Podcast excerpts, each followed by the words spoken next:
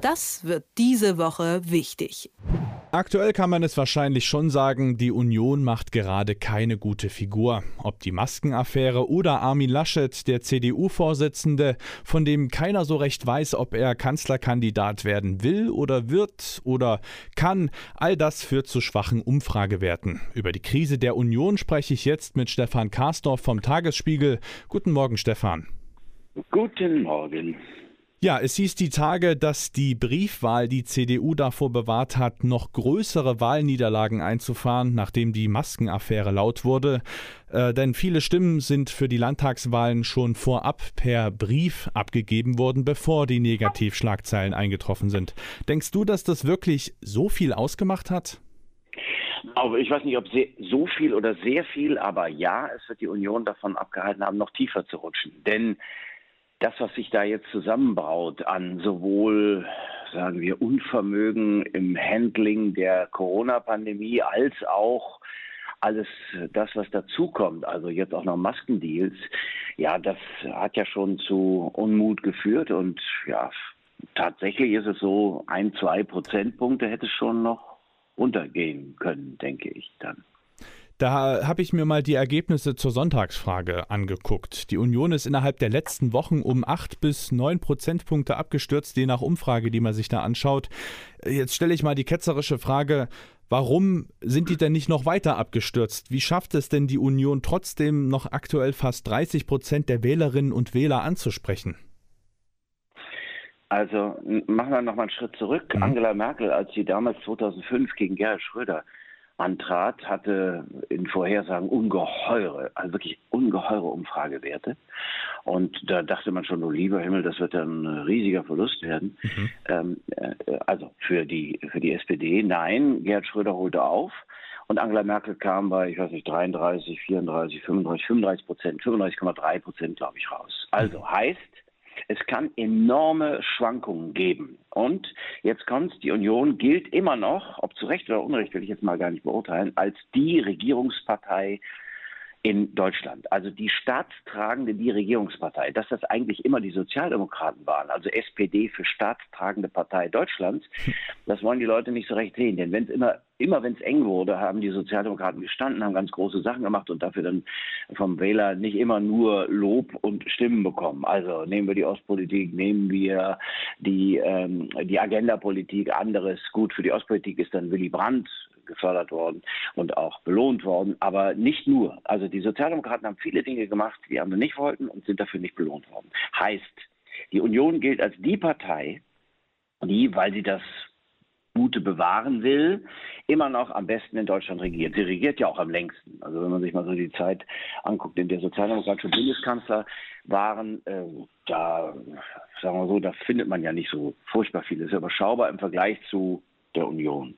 Und deswegen bekommt sie immer ungefähr so 28 bis 32 Prozent. Denken wir mal dran, die äh, CDU war mit Annegret Kramp-Karrenbauer auch schon tiefer, als sie jetzt ist. Jetzt mhm. steht sie um die 30 Prozent. Mit Annegret Kramp-Karrenbauer hatten wir auch schon mal 26, 28 Prozent. Heißt, da ist noch lange nicht alles wie sagt der Schwabe, äh, wie, würde Kretschmann sagen, ist noch nicht alles geschwätzt.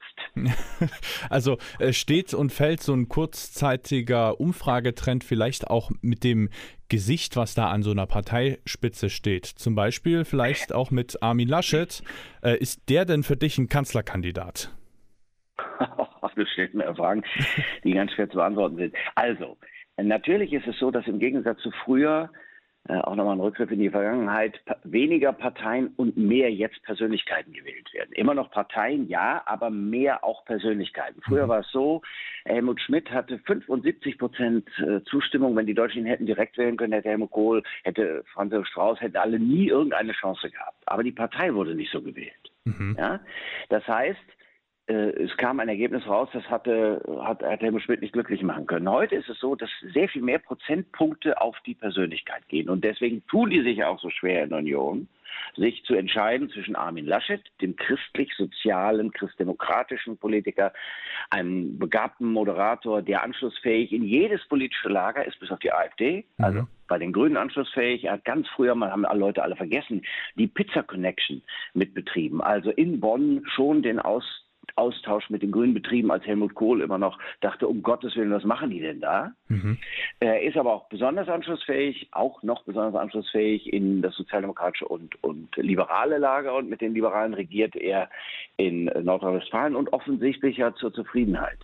So, wenn ich das jetzt zur Seite schiebe, dann kommt auf der anderen Seite jemand und da gibt es ein Bedürfnis, da gibt es, äh, scheint mir auch eine Sehnsucht bei uns in Deutschland. Wir wollen jetzt mehr Führung. Ich mag das Wort nicht so sehr, aber mhm. es ist schon so, dass da einer jetzt kommt, dass da einer Pläne schmiedet, dass einer die Verantwortung nimmt und übernimmt und sie trägt und sich nicht davor scheut und sagt, das will ich jetzt machen.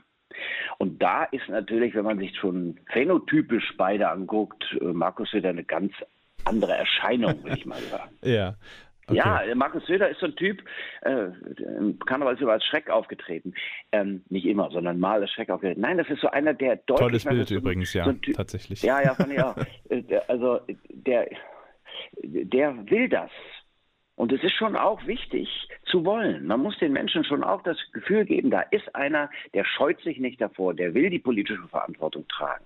So, ich will nicht sagen, dass Armin Laschet nicht äh, diese Verantwortung auch tragen will und dass er nicht eine Begabung hat, das auch irgendwie deutlich zu machen. Aber ja, ich sage, der ist eher moderierend, eher, er, wirkt eher sanfter, was er gar nicht ist, aber das macht ja nichts.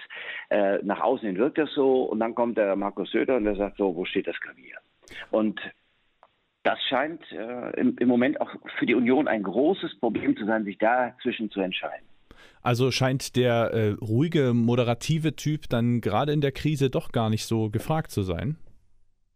Naja, wenn es Angela Merkel ist, dann schon. Mhm. Also wir vertrauen äh, zu immer noch weit über 70 Prozent ja Angela Merkel, dieser moderierenden, ja auch sedierenden Art, so wie sie halt ist. Ja. Wir kennen sie. Wie sagte sie mal, Sie kennen mich. Ja, wir kennen sie. Wir wissen, wie sie ist. Und sie beschäftigt sich ja auch mit Zahlen, Daten, Fakten und das ist alles irgendwie ganz gut aufgehoben bei ihr. Man darf von ihr nicht erwarten, dass sie ins Offene geht und sagt, so, das machen wir jetzt mal so. Mhm. Nein, eher nicht.